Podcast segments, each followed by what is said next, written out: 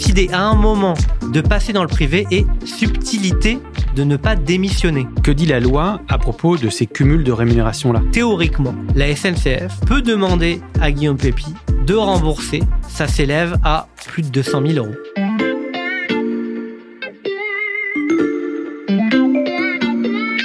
Salut, c'est Xavier Yvon. Nous sommes le jeudi 7 octobre 2021. Bienvenue dans La Loupe, le podcast quotidien de l'Express. Allez, venez, on va écouter l'info de plus près.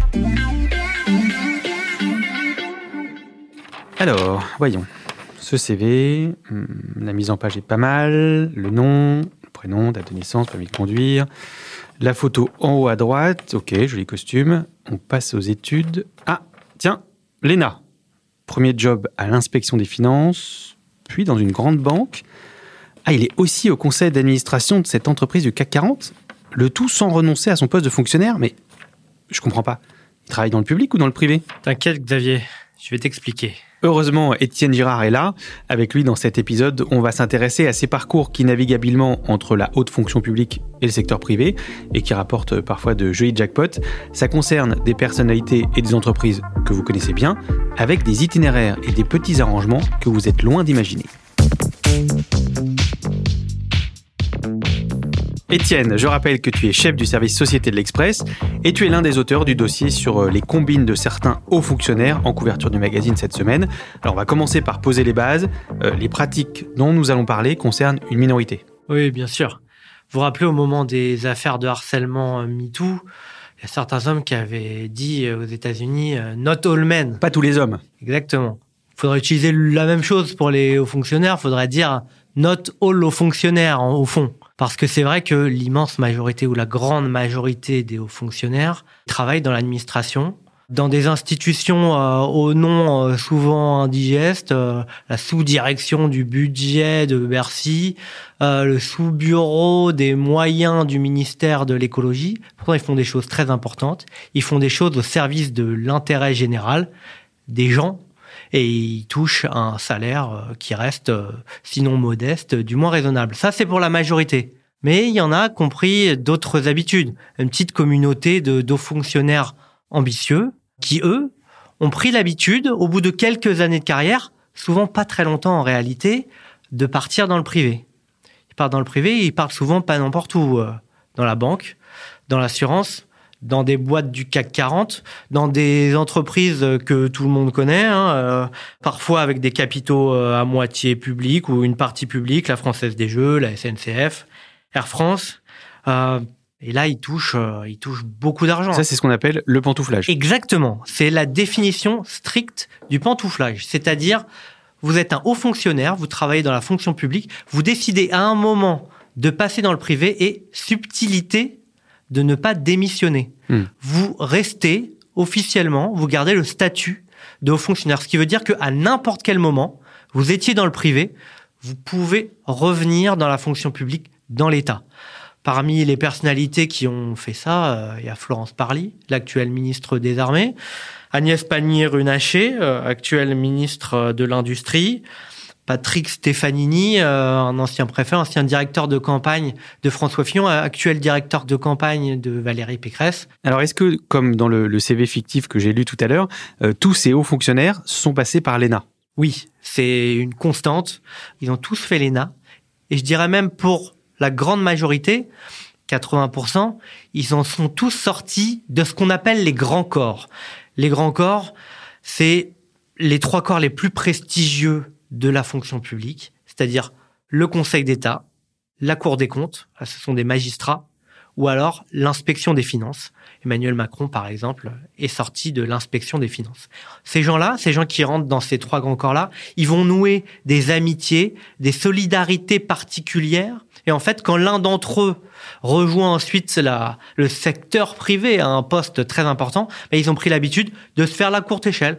Euh, ça permet de faire gagner des années de carrière et d'avoir euh, parfois euh, des promotions au détriment de cadres du secteur privé, par exemple de la banque ou de l'assurance, qui étaient dans l'entreprise dans depuis bien plus longtemps. Ça, cette pratique, euh, elle date de quand? On peut considérer que ça a vraiment explosé dans les années 80. Jusque dans les années 70, il était de coutume, quand on faisait l'ENA, quand on rejoignait le, service de l'État, d'y rester. À partir des années 80, et c'est pas anodin les années 80 parce que c'est l'époque où on commence à privatiser certaines entreprises publiques, c'est le moment où euh, les hauts fonctionnaires se disent mais en fait, pour diriger cette entreprise privatisée, pourquoi il faudra absolument que ce soit quelqu'un du secteur privé? Pourquoi pas moi? Je saurais le faire. Et à partir de là, il y a tout un mouvement de hauts fonctionnaires qui rejoignent le secteur privé. Et en fait, ce mouvement-là, il ne s'est jamais arrêté. Il s'est institutionnalisé. On pouvait se demander ce que deviendrait ce mouvement de hauts fonctionnaires pantoufleurs sous Macron. En réalité, il s'est pas du tout essoufflé. Il s'est presque encore plus institutionnalisé parce que Macron, quand il arrive à la présidence de la République, lui, il considère que les allers-retours public-privé, bien c'est très bien. Ce que j'ai fait pendant les quatre ans d'expérience dans le secteur privé m'est très utile aujourd'hui au ministère de l'économie. Et vous savez, ça n'est pas une mauvaise chose d'avoir un peu fréquenté la vie des entreprises pour s'occuper d'elles. Dans le dossier de une de l'Express euh, cette semaine, on peut aussi lire euh, les bonnes feuilles d'une enquête de Vincent Jauvert. Ça s'appelle La mafia d'État aux éditions euh, du Seuil. Dans cet épisode, on a choisi de vous raconter trois des cas les plus édifiants tirés du livre. Et voici le premier. Nom Hydrac. Prénom Anne-Marie. Formation ENA. Fonction haute représentante pour le développement des véhicules autonomes l'histoire d'Anne-Marie Hydrac, elle est très très intéressante. elle, c'est une ancienne ministre à la fois de Jacques Chirac et de Nicolas Sarkozy. Depuis 2017, elle a un cumul qui est pour le moins étonnant. Elle est à la fois la haute représentante pour le gouvernement français pour le développement des véhicules autonomes, et à ce titre, elle a un bureau au ministère des Transports, et en même temps, elle préside France Logistique, qui est le lobby, tenez-vous bien, je me tiens bien, du secteur de la logistique dont s'occupe le ministère des Transports. Ça veut dire que depuis son bureau dans un ministère, Anne-Marie Drac, juste en sortant de son bureau, en allant dans le couloir, elle peut faire du lobbying pour le secteur privé. Donc on est euh, vraiment, on voit bien, dans un mélange des genres assez saisissant. C'est saisissant, Étienne, et c'est pas tout. Et oui. En même temps, elle siège dans cinq conseils d'administration de grandes entreprises françaises parce qu'on le sait pas, mais les hauts fonctionnaires peuvent se mettre dans des statuts de disponibilité, de détachement qui leur permettent en même temps de siéger dans des, dans des grandes entreprises. Alors Anne-Marie Drac, quand on lui demande pourquoi elle siège au conseil d'administration de la société d'autoroute Sanef, elle explique qu'elle est très amie avec Alain Minck, partent même en vacances ensemble au ski l'hiver. En payant le péage? Alors ça, elle l'a pas expliqué, mais en tout cas, euh, le réseau qu'elle s'est construit d'amitié au cours de sa carrière, ben, elle s'en sert puisque euh, grâce à ça, elle a rejoint euh, les hautes sphères du CAC 40 et des grandes entreprises françaises. Je me mets à la place de nos auditeurs et c'est vrai que ça paraît quand même assez fou comme histoire. Est-ce que ça, c'est autorisé par la loi, Étienne? Oui, absolument. En fait, un haut fonctionnaire en poste dans l'administration n'a pas le droit de siéger au conseil d'administration d'une grande entreprise. Hmm. Voilà, c'est plutôt clair. Pour l'instant, c'est clair. Sauf que un haut fonctionnaire, au cours de sa carrière, peut se mettre soit en position dite de détachement. Alors, il travaille pas dans l'administration, mais il continue à cotiser, à obtenir des, des avancements à l'ancienneté. Soit en position de disponibilité, là, il touche rien, mais en contrepartie, peut faire absolument ce qu'il veut. Et donc, éventuellement, voilà l'exemple d'Anne-Marie Drac, siéger au conseil d'administration de grandes entreprises. Alors attention, Anne-Marie Drac, elle a 70 ans, elle est retraitée. Hmm. Mais il y a d'autres cas de hauts fonctionnaires. Ils siègent au conseil d'administration de grandes entreprises. Ils touchent des jetons de présence juteux. Et en même temps, puisqu'ils sont simplement en disponibilité, ils peuvent revenir à n'importe quel moment dans la fonction publique. Le pantouflage, on l'a dit, c'est pas nouveau. Euh, il y a eu euh, des tentatives pour s'y attaquer. Il y a eu une réforme en 2019. Ça n'a pas changé les choses? Si, ce serait injuste d'expliquer que ça n'a rien changé. La réforme de 2009, faut rappeler euh, ce que c'est. Il a été décidé que désormais le contrôle du pantouflage serait plus strict, qui serait interdit quand on a occupé des fonctions éminentes au sein de la République, de travailler immédiatement dans le même secteur. Hmm.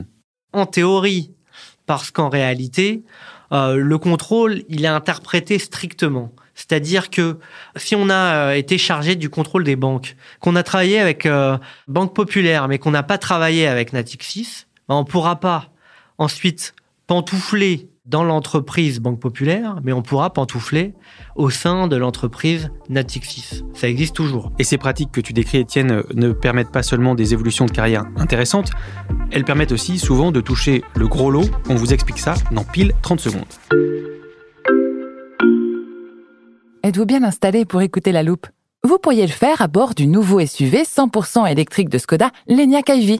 Surtout que pour les propriétaires de l'Enyaq iV, il y a plein d'avantages. Une offre pro Skoda dédiée au TPE-PME avec maintenance, véhicules de remplacement et pertes financières incluses. Pas de taxes sur les véhicules de société, l'exonération de carte grise et surtout un bonus gouvernemental. Pour plus d'infos, rendez-vous sur skoda.fr.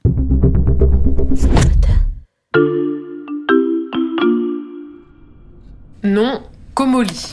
Prénom Jean-Dominique. Formation ENA. Fonction administrateur civil honoraire.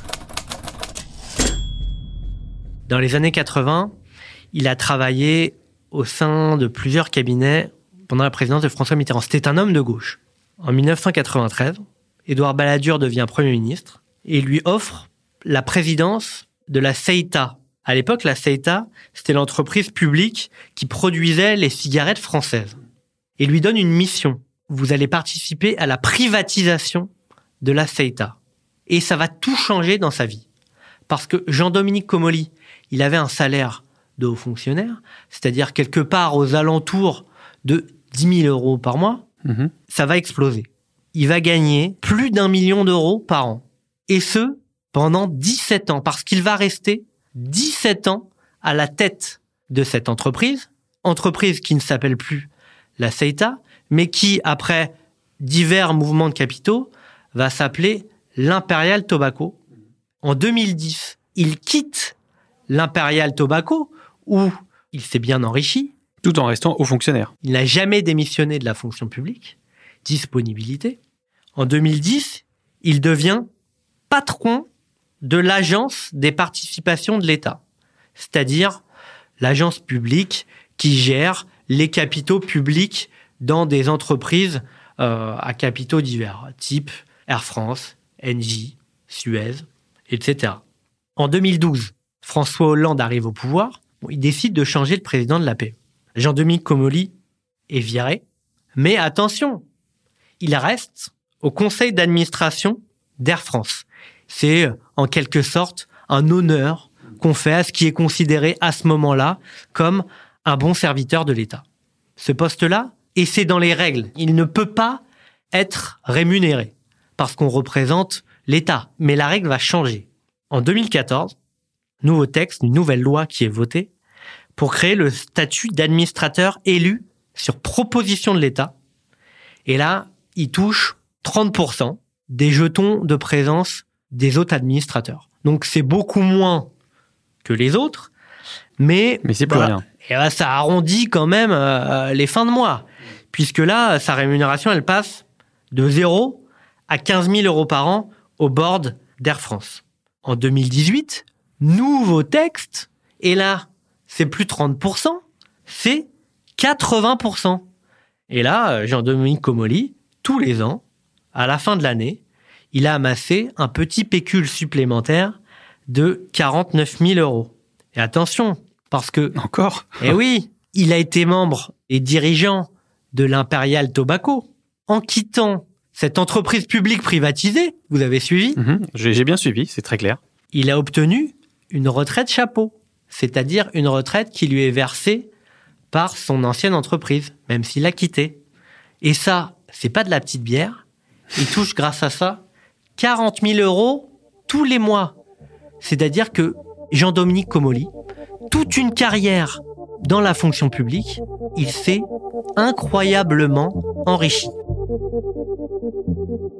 C'est donc une deuxième histoire euh, issue de Mafia d'État, le livre de Vincent Jauvert.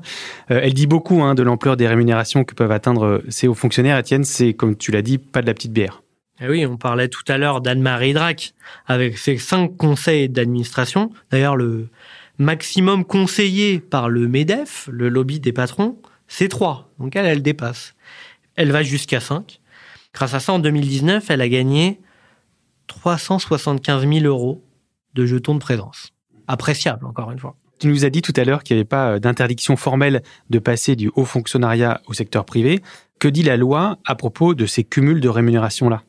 Alors c'est assez technique, mais il faut prendre un cas pour bien expliquer ce qui est permis et ce qui ne l'est pas. Nom, Pépi. Prénom, Guillaume. Formation, ENA. Fonction, ancien maître des requêtes au Conseil d'État. Guillaume Pépi, à la tête de la SNCF, il gagnait 450 000 euros par an. C'était le maximum autorisé quand on a un dirigeant d'entreprise publique. En fait, en même temps qu'il dirigeait la SNCF, Guillaume Pépi, il siégeait au conseil d'administration de Suez, une entreprise euh, à capitaux euh, à la fois publics et privés. Et grâce à ça, il gagnait en plus 40 000 euros par an. C'était une forme de, de prime supplémentaire pour un peu compenser le fait qu'il gagne moins que certains patrons du privé. Alors, est-ce que c'est autorisé? C'est pas simple. Alors, on te suit. Quand on est en situation de détachement, on n'a pas le droit de euh, participer à des conseils d'administration ou à quelque organe que ce soit du secteur privé. C'est logique, puisqu'on touche de l'argent ou en tout cas des facilités du secteur public, mais on peut pas en toucher en même temps Hmm. dans le privé.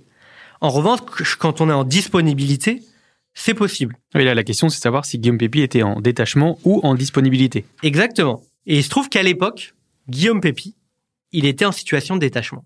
Vincent Jauvert a posé la question à Bruno Lasserre, qui est le vice-président et le patron effectif du Conseil d'État. Alors apparemment, ils ont mis du temps, ils ont mis deux mois à réfléchir sur la question. Et Bruno Lasserre a rappelé le journaliste. Il a été clair. Il lui a dit, dans ces situations-là, il n'est pas possible de cumuler un traitement public et d'avoir des facilités du secteur privé. Pour être très clair, Guillaume Pépi n'avait pas le droit d'être à la fois le patron de la SNCF et siéger en même temps au conseil d'administration de Suez. Ça a une conséquence. C'est que théoriquement, la SNCF peut demander à Guillaume Pépi de rembourser une partie des sommes qu'il a touchées en tant que membre du conseil d'administration de Suez. Et ça s'élève, ça, à... Alors, en tout cas, les sommes qu'il a perçues sans en avoir le droit, ça s'élève à plus de 200 000 euros. Guillaume Pépi, un, un troisième cas saisissant. Euh, comme les deux premiers, il est issu de l'ENA et tu nous as dit, Étienne, que c'est toujours là que prenaient racine les combines des hauts fonctionnaires. Or, vous n'êtes pas sans savoir que l'ENA doit bientôt disparaître.